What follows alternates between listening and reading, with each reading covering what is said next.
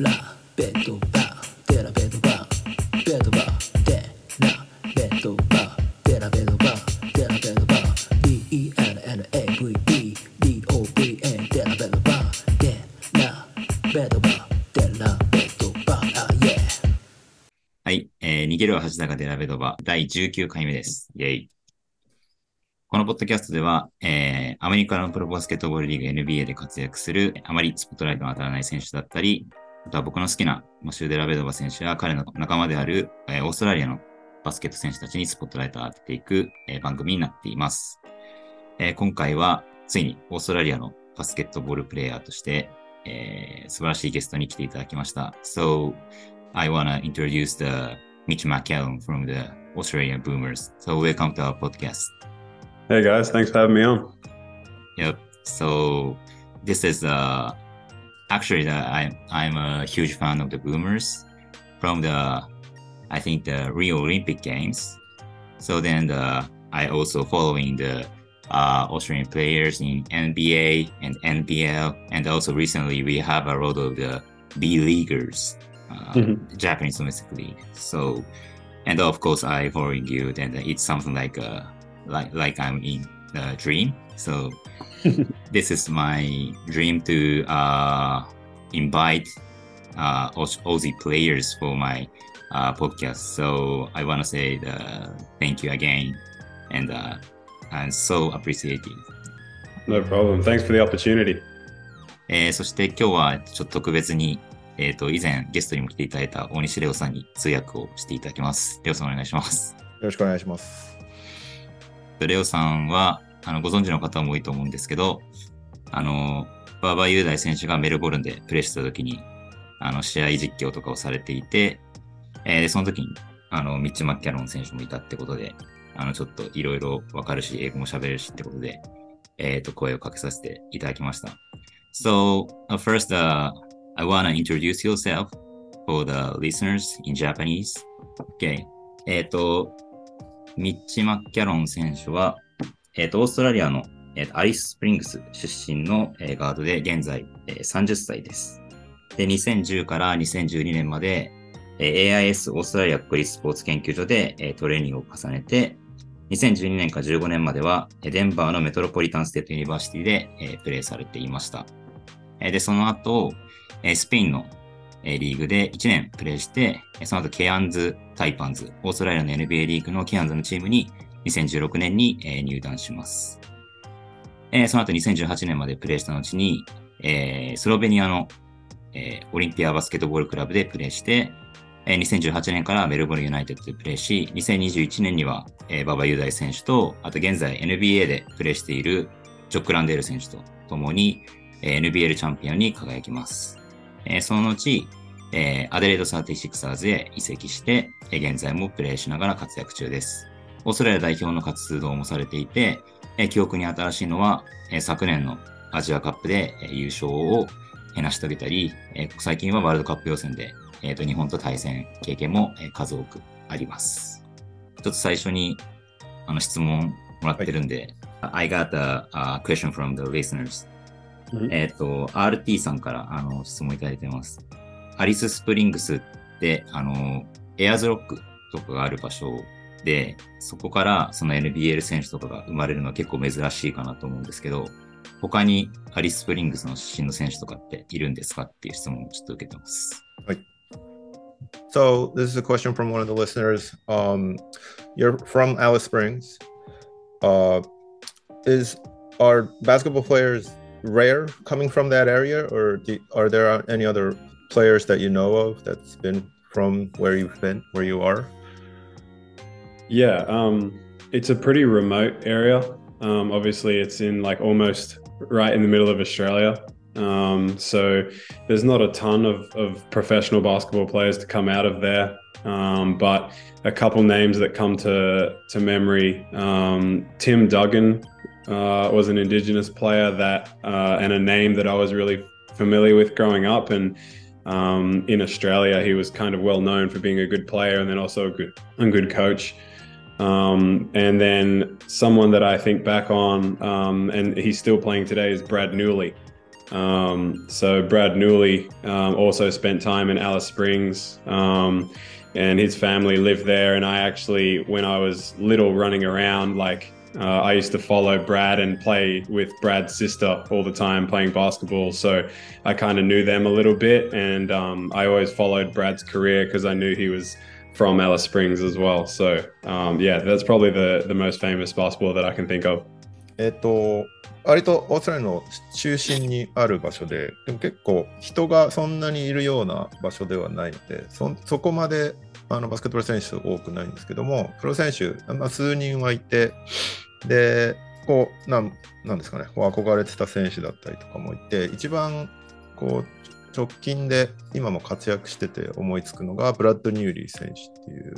うんで、えーそうですね、今 NBL、今はどこだろうな。ちょっと待ってね。フォックスブルースってこと NBL、そうですね、NBL でプレーしていて、それこそあれですよね、メルボルンでプレーしてたのと、馬場君がいた頃はシドニーとかかな、なんかこう有名な選手ですね。ありがとうございます。それから、キャリアを見ると、すごいいろんなところでプレーしてて、あの、スペインとか、スロベニアとか、ニュージーランドで、国内だとメルボルン、アデレード、ケアンズとかでプレーしてるんですけど、そ今まででなんか一番良かった街とかってありますかって質問いただいてます。So another question. Um, so you've been all over the place. Go, looking back your career from Spain, Slovenia, even in Australia, you've been playing in a lot of different cities. Uh, do you have a certain favorite city?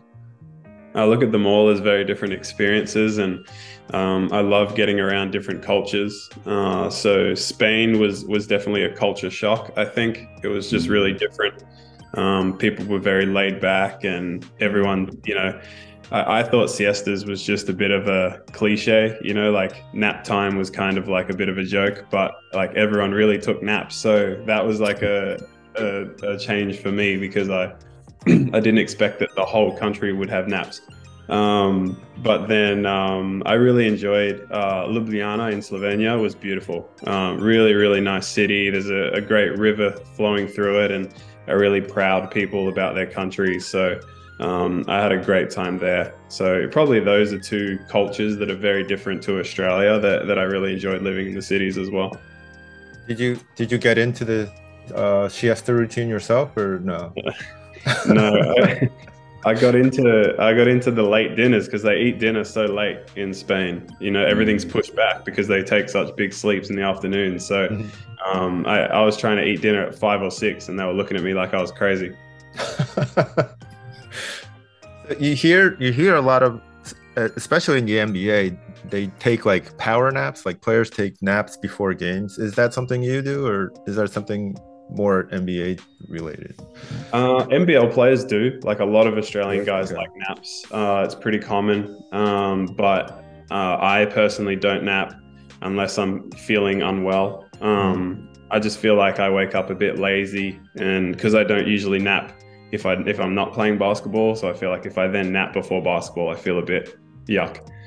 right right I see えっとスペインとスペインがまず 一番カルチャーショックがあってスペインってこのシエスタっていうあの国民が昼寝をするっていう習慣があってうん。それはまあでもそういうのがあるってのは知ってたけどまさか本当に国全体がすごい長い昼寝をすると思ってなかったからそういうすごいレイドバックな国だっていうのが知れたのが一番カルチャーショックだったっていうのとまあスロベニアもすごいなんか美しい街で良かったっていうのでやっぱりそのキャリアを振り返って突出してるのはその2つの都市が一番印象に残ってるかなっていうので実際ミッチが昼寝するのかは聞いてみたんですけど、うんしないそうですね。NBA 選手って結構試合前に昼寝したりするんですけど、彼は昼寝して起きるとなんかあんまりそのなんだろう好調だなっていう感じがしないからもともと昼寝する習慣がないからあんまり試合前は昼寝しないそうですね。でも NBL 選手は結構 NBL でも結構昼寝してる選手は多いとのことです。ありがとうございます。それから、えっ、と、AIS、オーストラリア・インスティテュート・オブ・スポーツはいはいに、あのーでトレーニングされてたって話で、結構そこに興味を持ってる方もいるんですけど、なんか具体的にその、毎日こうどういうスケジュールで、あの、その研究所で過ごしてたのかっていうのをちょっと聞きたいです。So there were many questions actually asked about the AIS Australian Institute of Sports, was it? I think. Mhm. Yeah. So, um, what what would be like a regular day for you when you when you attend, attended or when you were in the institute? Um, yeah, so a typical day at the AIS would have been, uh, depending on depending on what sport you were, or you know, basketball, or what your schedule was. You might wake up and have shooting in the morning, um, but sometimes you'd you'd have to either have a job or you'd have to be studying. Um, especially if you were under 18, they encouraged you to keep studying um, and chase a degree. Um, and if you didn't want to do that, then you had to have a job. Uh, so usually the mornings would kind of be about that. You'd, you'd go, there'd be a bus that would take the kids to school, or you'd go to your job and you'd work that for a few hours. And then in the afternoon, uh, you would have, or afternoon, evening, you would have uh, team practice and weights. Um, and then of a night, you might have recovery. Um, so you'd go to like the hot and cold plunge pools or something like that. Um, and then you'd have dinner. Um, so yeah, usually morning was was shooting workout, then you'd go to school and work, then you'd come back and you'd have team practice and weights, and then recovery and dinner, and then the night was yours. Did you guys go go up against other teams in within the region, or what? What were the what were competitions like? Uh, yeah, it changed a fair bit uh, in around the time that I was there. I was only there obviously for the one year, uh, but when I was there, we played um, in a league that is now no longer, but it's it was called the Seaball, S E A B L, and it was a uh, essentially it was the second division in Australia. Um, and so you would get teams like professional men's teams, and we would play against those teams. Um, so now, if you fast forward to now, uh, they're playing in the NBL one, um, the Global Academy, or I think is what they call themselves. They're they're playing against the NBL one uh, East Conference, um, and that was essentially what we did. It was just a different competition, and we played against East teams and South teams. So we would travel every weekend, play against men, come back, um, and that way we would learn to play against bigger and stronger players. えっと、エースのスケジュールですけど、まあ、スポーツによって違うみたいなんですけど、バスケの場合、まあ、朝シューティングなんかをして、でその後、えっとまあ、18歳以下は基本学業を優先するように推奨されてるんですけど、まあ、なるべくそのちゃんと勉強もして、えっと、卒業もしてっていうことを優先するんだけど、それをしたくないって人は何かしら仕事に就かないといけない。だから本当、うん行ってただバスケしてるっていうのはよくダメで、学業か、まあ、仕事をするかっていうのは選ばないといけない。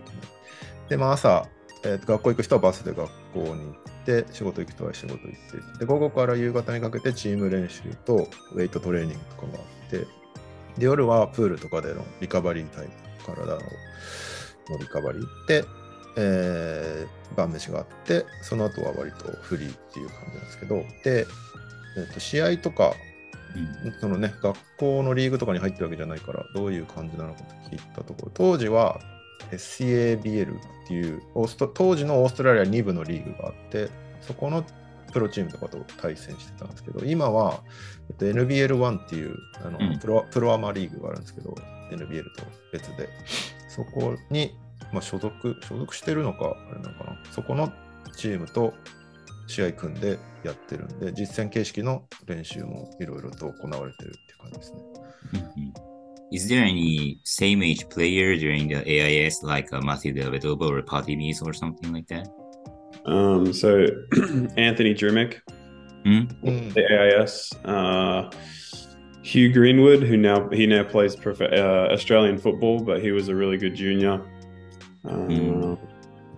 And I think a lot of other players stopped playing or moved on. Mitch Norton, who plays for the Perth Wildcats, he was around that. Um, he wasn't at the AIS, but he was in that age group. Um, yeah, I think a lot of the other guys stopped playing. Oh, Cameron Bairstow actually was there. Oh. Um, there's Yeah, yeah. He's two years older, but he was there as like a veteran of the program um, before he went to college. So he was there. I see. He was on the Bulls for a few years. Yeah, yeah. I remember watching him. Daily One, the shoes changing your basketball life. The soft upper is constructed of Uturai mesh and KPU foam. The heel pod equipped with peak touch foam cushioning. Put on and you too can be the Lavadova. Let's search peak spots now. したら、ちょっと次に、あの、ちょっと NBL の ことを聞きたくて、はい。昨シーズンの、昨シーズンアデレードでプレーしてたと思うんですけど、昨シーズンこう振り返ってみて、ちょっと難しいシーズンだったかなと思うんですけど、どうでしたかっていうのを聞きたいです。So we're moving on to talking about the NBL. Uh, so last season may have been a little bit of difficult season for you guys, but looking back, um, how was how was the season? How do you look back at it?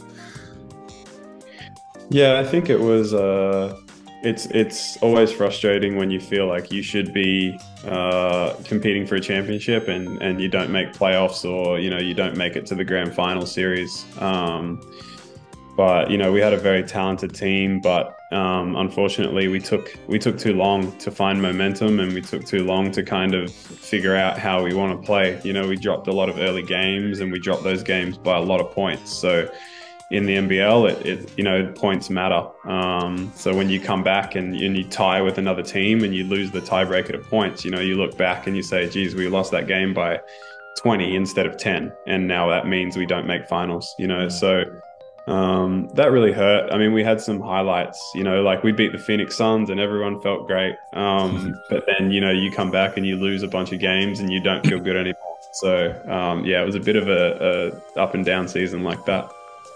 えっと、非常にね、そこ才能あっていいチームではあったんですけど、勢いづくのにやっぱりちょっと時間をかけすぎちゃって、でそういういいチームだなって思いながらもプレーオフ出れなかった、優勝候補を争えなかった、優勝候補になれなかったっていうのはやっぱり苛立ちはあって、どうしてもそのプレースタイルの確立にすごい時間がかかっちゃって、でシーズン序盤に結構大敗大敗することが多かったっていうのが結構後になって痛手となっていて、あの NBL って試合数がそんなに多いわけじゃないんで、うんあの順位で並ぶことが多いんですよね。でそうなった時にタイブレーカーであの失点っていうのが結構大きく関わってきちゃうんで、それであの時に10点差で負けてなくて10点差だったらもしかしたらプレーオフ行ってたとかそういうレベルの競り方をしちゃうので、やはり最初に結構確立できなかったのが痛いなっていうのがあります。で、ね、そのプレシーズンではフェニックス・サンズ倒してすごい気分が高揚してたと思ったら戻ってきたら調子悪くてみたいなその非常にアップダウンの激しいシーズンでした。結構 NBL って、まあ、選手の入れ替わりがうん割と激しい気がするんですけど、で、ミッチは多分キャプテンをしてて、そういう意味でその、あの、新しいすぐ入れ替わってしまうメンバーみたいのを取りまとめる難しさみたいな、なんか工夫してることとか、もしあったら聞きたいです。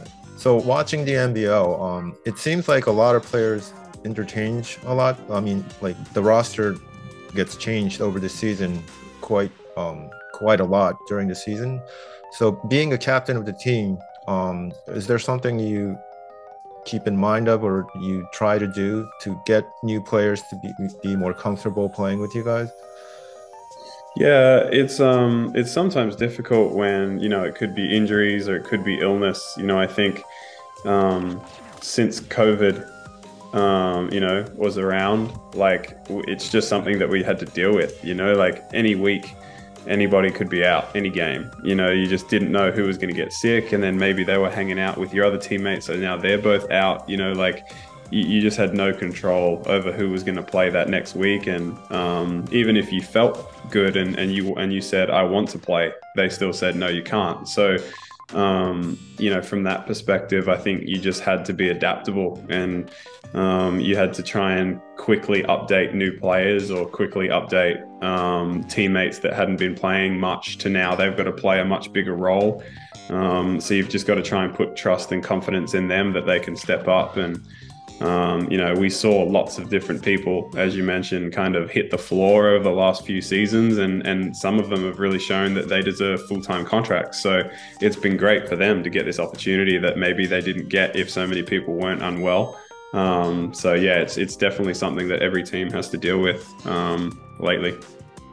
So are you are you more of a vocal type of leader or are you more of like watch me watch me do this learn learn how I do it Um, yeah, if I had to just if I had to describe myself as you know how I would lead, I, I guess it would be more about um, not outbursts of vocals and, and a lot more like building relationships with people so that we can have good conversations. Um, I'm not really like someone who's going to yell and scream at somebody and, um, you know, and I don't really want to be in the spotlight as, you know, I'm the big leader. Look at me. I, it's not really my style. I'd much rather have quiet conversations and, yeah, lead by example um, at times, play really hard, you know, do the things that, you know, we need to do to win. But, um, also just having the trust between um, every single one of my teammates so that we can have conversations.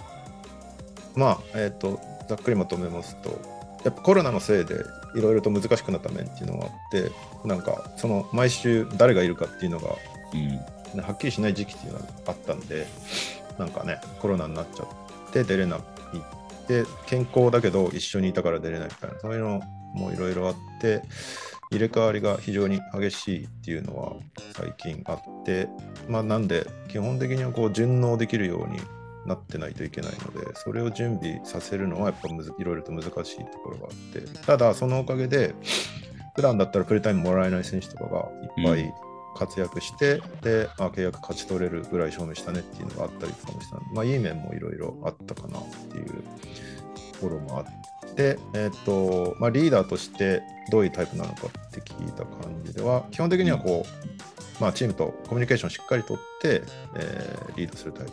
あのどうなってこうしろこうしろっていうふうにやるタイプではないでちゃんと話し合ってコミュニケーション取って。まあでもそのプレイスタイルとかでリードバイエグザンプルっていうんですけど、まあ、お手本になってこういうふうにしてねっていうふうに見せることもあるけど基本的にはコミュニケーションを大事にしてるっていう話です。ありがとうございます。なんか、さっきの国の話に似てるんですけど、結構いろんなリーグを多分経験してて、なんか、ミッチから見たその、NBL って、なんかどういう特性のリーグかみたいな。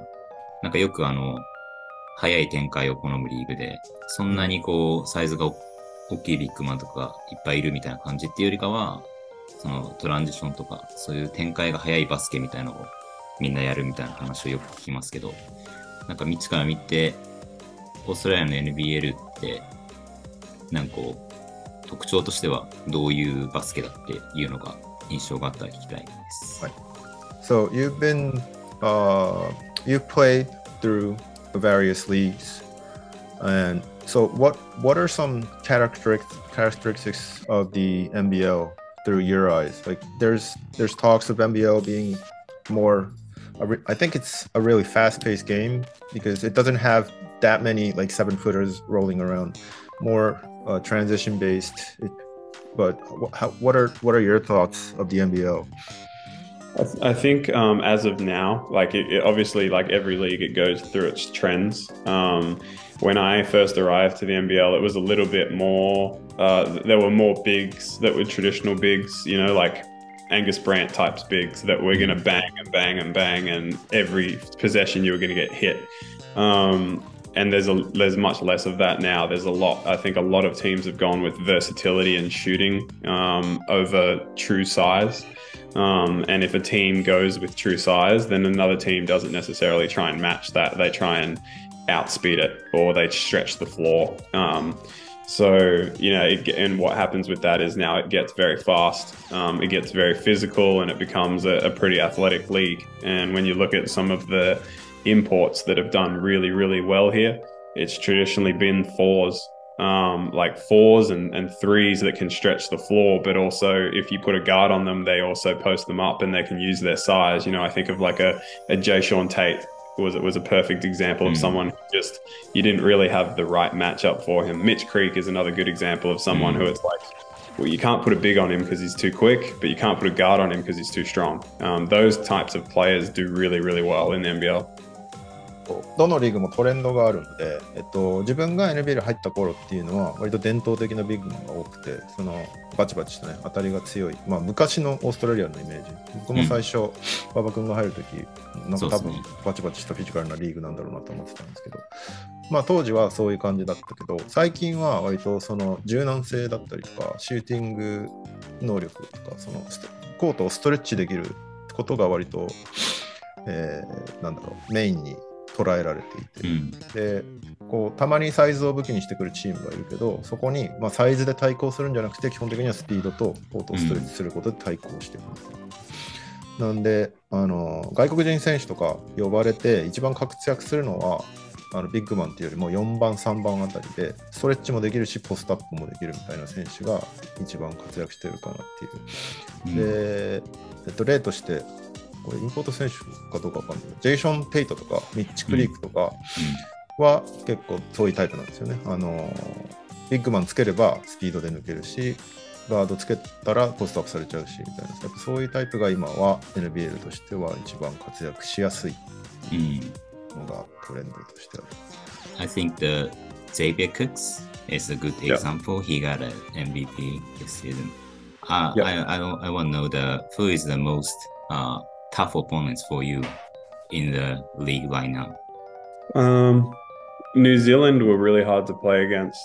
Um, uh, Sydney were very, very good. Um, they were just very talented, and typically they could lock in for one or two quarters defensively, and that would be enough because they had so much offensive firepower.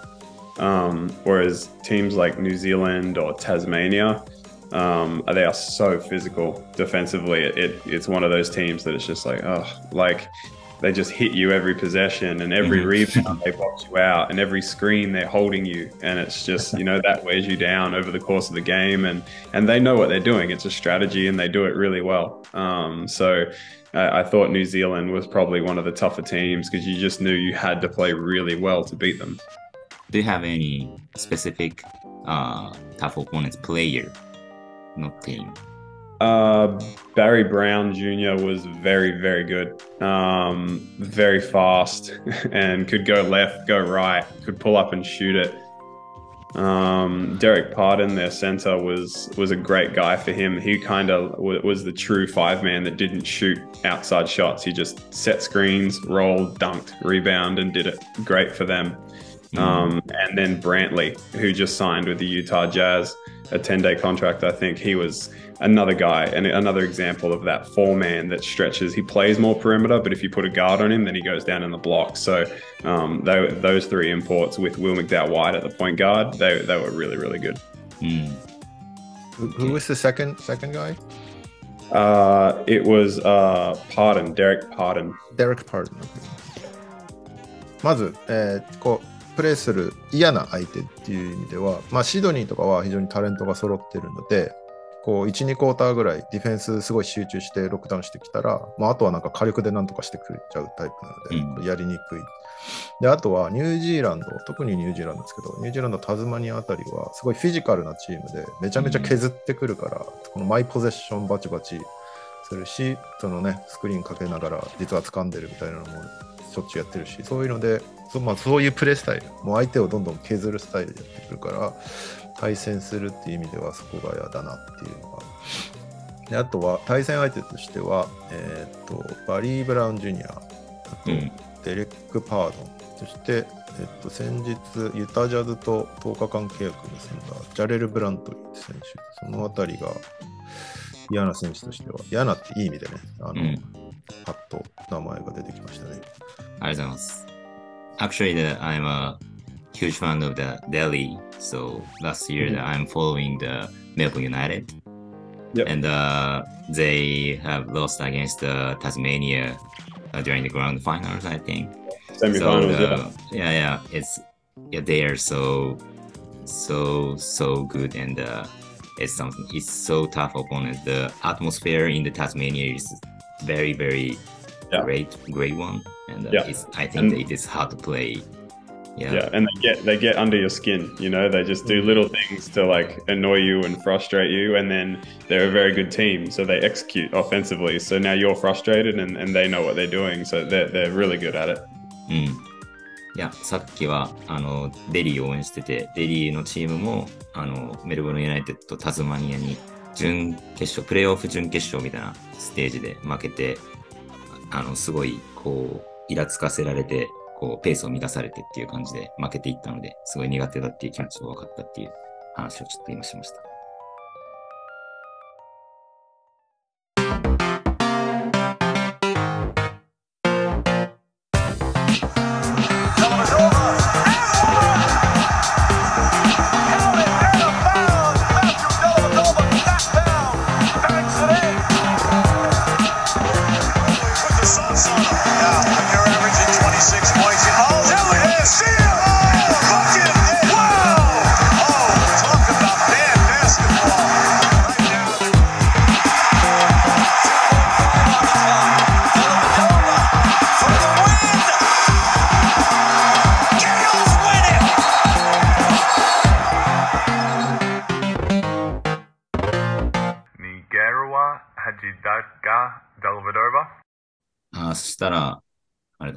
レシーズンマッチで、去年は NBA で2試合、あの、サンズと OKC でプレイしたと思うんですけど、その時にこう、実際に NBA の選手、例えばクリス・ポールとかジョシュ・キディとかと対戦してみて、なんかこう、どういう感覚でした？結構通用するなみたいな、そういう感覚を受けたのかなって、旗から見ると思ったんですけど。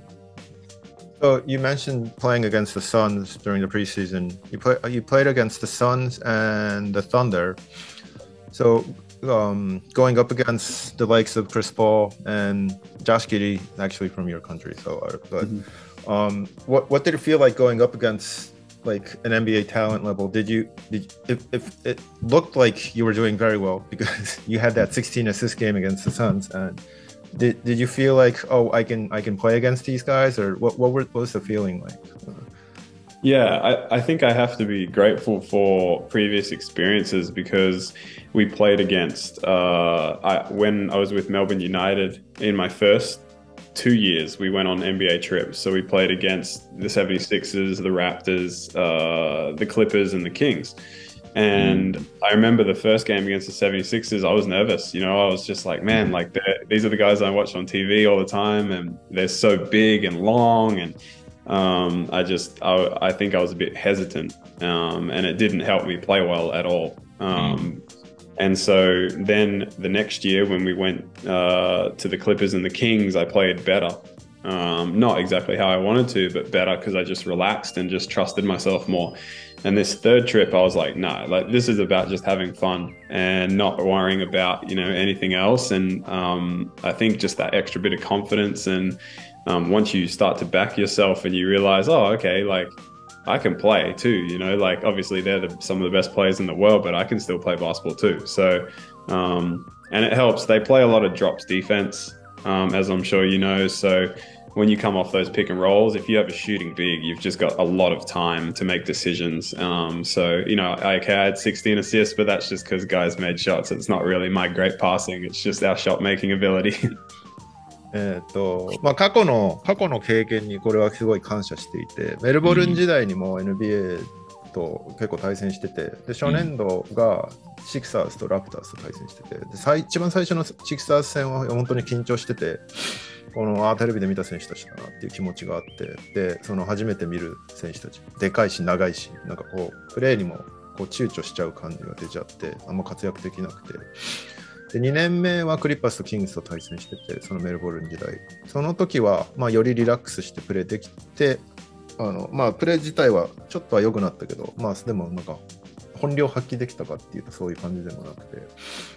で今回の3度目そのアダレードで行った時はもうなんか楽しもうってなんかこれは楽しんで、もうリラックスしてやっていこうっていう気持ちでいったらなんかより自信がついてこのなんだろうなこのあやれるぞっていう気持ちでプレーできてたのですごいなんか気楽にできたそれが良かったのかなっていうのと、まあ、NBA 非常にこうドロップディフェンスしてくるんでうん。そのピックアンドロール仕掛けた時にじ自分のチームにシューティングできるビッグマンがいるとそのなんだろう選択肢を選ぶまでにすごい時間があるので、それを持ってなんかすごい余裕を持ってプレーできたなっていうのはでサンズ戦で16アシストもしてるんですけど日中、うん。まあ、それに関しては周りが決めてくれたから別に俺のパスがすごいとかではないっていう謙虚な感じを出してましたねなんかランドールとかすごかったですね。はいはいはい。So, yeah, Craig, Craig Randall, he, he, he shot 21 for 13, so I guess he, He was on fire. yeah, you just get him the ball. yeah, he had a lot to do with your 16 assists. In that game, uh, I love to watch your no look pass, like yeah, yeah, the behind head. yeah. Yeah. I was just having fun. I, I think that's that's what I should have done the first four games that I played, and and this trip I was like, I'm just gonna have fun. If I make mistakes, who cares? You know, these games don't count. This is an experience for us, and Mhm. I, I have the most fun when I'm you know trying to find my teammates. I'm throwing no looks. I'm I'm playing hard. I think that's when I enjoy the game the most. So it just worked out. Mhm. was, was it big news in Austra- back in Australia that you guys won? Because it, I don't think a lot of teams, overseas teams, beat the NBA teams even during preseason. Yeah, I think we might have been the s- second team to do it outside of America, uh, and we were the first Australian team. So that was massive news here, um, which came back to haunt us maybe. um, but it was it was really really big news for Australian basketball, I think, and um, especially because teams in, in the past have gotten so close. You know, one point, two points, three points, or whatever. So we were, we were the first team to get over the hump, and and hopefully there's more to come. It's, it seems like the NBL and NBA is doing a lot together these past few seasons. Is, is that something that's been going to continue? And is it? Do you think it's really helping the country? Yeah, I, I think it's definitely helping the league. Uh, I, I, think the NBA, or at least a lot of American people, um, recognize the strength of the NBL and the similarities in now how we play. Uh, you know, we're not the NBA, but uh, we also have a lot of uh, game styles and offenses and whatever that that can showcase an NBA type skill package. So, you know, that's why you see someone like LaMelo Ball come out to play in Australia and mm. uh, lots of different players in the past because they actually get to showcase their skills. Um, and obviously, there are a lot of strong leagues across the world that they can play in, but I think uh, the NBL has been identified as a legitimate pathway to the NBA um, because clearly NBA scouts are watching. They're coming over throughout the season, and every single game, every single round, there's NBA scouts watching games. Um, and every year, there's more players going from the NBL to the NBA. So uh, that that helps us get better as well because now players want to be here, so they can get put on show as well. あの NBA チームを海外チームが倒すっていうことって結構レアで、 で、うん、そのアデレードが倒したのも、確かこなんか2回目とか、そんなレベルなんですよね、うんうん。で、オーストラリアチームとしては初だったので、で今まで結構近いところまで行ってたけど、勝てないっていう試合が多かったから、うん、結構オーストラリアでも勝ったっていうことは、すごいビッグニュースとして扱われたんですでも逆にそれがちょっとシーズンとしては足かせになったかもしれないっていう話なんですけど。で、えっと、何で聞いたんだっけな。NBL と NBA が最近すごい連携して動いてる印象があったので、その辺がどう影響してるか聞いてみたところ、なんだろう、その NBL が結構、そのプレイスタイル似てるところもあるんだっていうのが、えっと、アメリカでも認知されてきたっていうのはやっぱり大きくて、で、その、まあ、ラメロだったりとか、ラメロボールだったりとか、うん、NBL 通って NBA に行く選手っていうのが増えてきてるので、その NBL から NBA っていう道筋ができたっていうのはやっぱりすごい大きくて、で、そういうのがあの頻繁に行われてると NBL でじゃあちょっとあの活躍して NBA に行こうっていう選手も増えてくるでそれによって全体的にリーグのレベルも上がってくるっていうなんでその NBL にいても NBA っぽいプレーができるんだっていうのがこう世界的に認知されてきたっていうのが結構大きいなっていう話ですね。うん、ありがとうございます。Okay, so I wanna advance to the next about the boomers. So recently, the you're working on as a captain of the boomers, and the last year, the actually you got a uh, Asian Cup champion. So yes, 次はちょっと代表活動の話をぜひ聞きたいかなと思います。ちょっと、Yeah, I got a question from the listeners, so wait a えっと、すみません、ちょっとじゃあ質問読みます。はい。 えっと、オーストラリア代表は、まあ、海外リーグでプレーしてる選手も多くて、試合の時期とか大会によってロスターがいつも大きく変わる。で、まあ、どこの代表でもそうなんですけど、でどんなロスターでも、あの、オーストラリア代表って割とその一貫してこうケミストリーがあって強いチームを、まあ、保ち続けているように、まあ、見えます。なので、それをなんかこう保つ秘訣とか、そのオーストラリアで、オーストラリア代表がなんでその入れ替わりがあっても常に強くあのなんかこうケミストリーが構築され続けているのかみたいな何かこうチームの中でこう一貫した決まり事みたいのがあるのかっていうのをちょっと聞きたいです。So a lot of players are playing overseas, different leagues. So many, many, like watching the Boomers play, a lot of the times the teams are completely different with different players. But even even still, you guys have a strong chemistry uh, it seems like you guys have a strong chemistry and um, like a very strong playing style. So what what are some of the reasonings behind that uh, the it, it seems like you guys have continue continuity even though there's a roster changeover a lot of times. Is there like a basic rule that you guys follow, or how how's how are the boomers doing this? Um, yeah, it's it's hard to describe sometimes. Uh, I think the best way to describe it is that we're taught from a young age uh, with Australian junior teams, and and then it's uh, it's emphasized even more as you get to a senior team uh, that playing for your country is you know the best thing that you'll ever do. Um, and it's the best feeling of pride, and it's the best opportunity. Um, and again, that's that's emphasized by the NBA guys that that say this stuff. You know, guys like Patty Mills and Joe Ingles and Andrew Bogut, who have had incredible NBA careers, but uh, when they play for Australia whenever they can, um, because to them it's the most important thing to try and win a medal for basketball further ahead. Um, so I think because of that, it allows everybody else to understand that uh, it's not about the individual, it's about the team and it's about the country. And uh, we all have our contracts in our individual lives, and we all are trying to get the best contract and, and get on the best team and, and changing cities and teams. But then when it comes to an Australian team, you put all of that aside and it's just, you're just playing for your country. It doesn't matter how many points, it doesn't matter how many stats or whatever. It's just do your job and help help Australia win.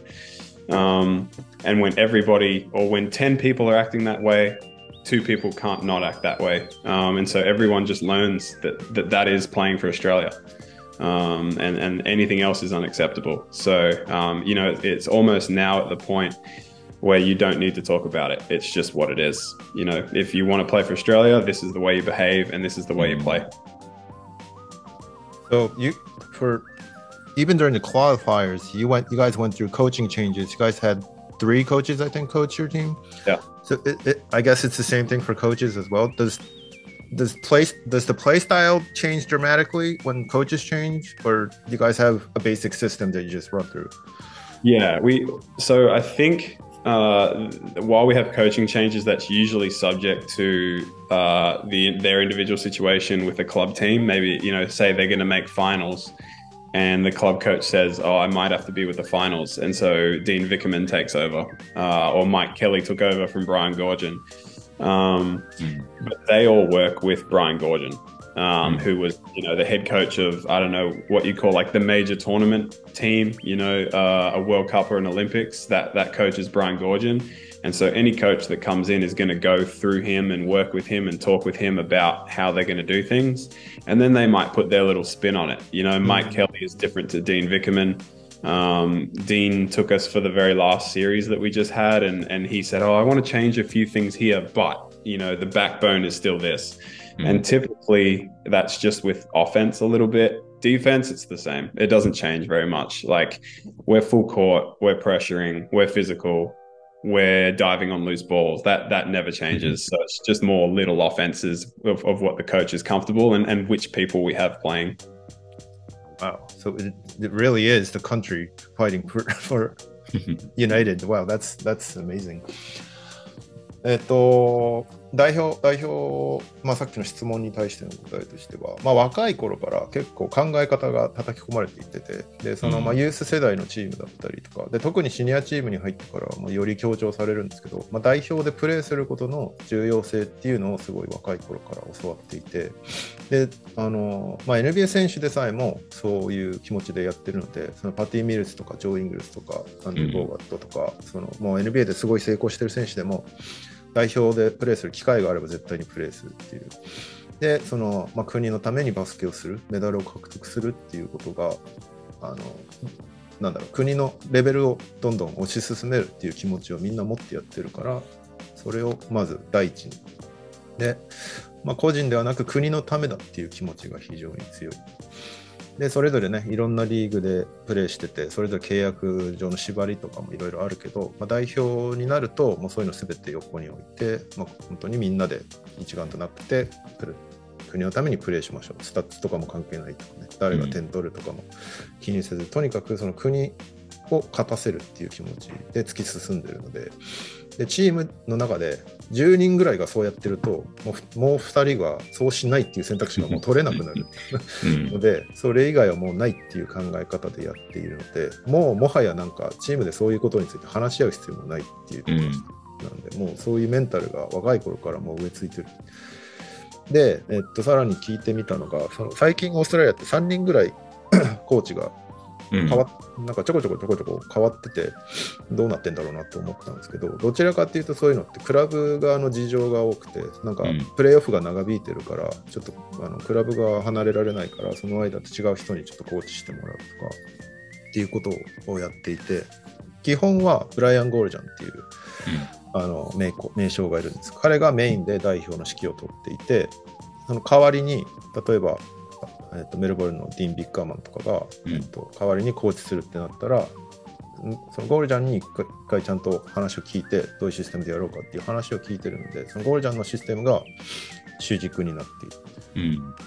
で、まあ、多少はね味付けお特にオフェンス面ではその例えばビッグカーマンがもうちょっとこういうことしようかなっていうのはやることはあるけど基本的な軸は一緒なのでその監督が変わってもそんなに軸がぶれないようになってるでディフェンスに関してはもうみんな変わらないっていうもうとにかくフィジカルでルースボール飛び込んでみたいなっていうなんですごいねあの代表がうん本当にいいっすね本当に国を挙げて戦ってるっていうのが分かりやすい。コーチ同士がそれを話し合って代わり番号でやるっていうのはすごい話だよね。うん。ありがとうございます。なんか、代表でミッチが一番こう、影響を受けた選手とかってうんいるのかちょっと聞いてみたいです。えっと、who is there a player, po- probably a veteran player that you've most been affected by on the boom, playing on the Boomers? Good question. There's a lot. um, I think someone that uh, I'm close with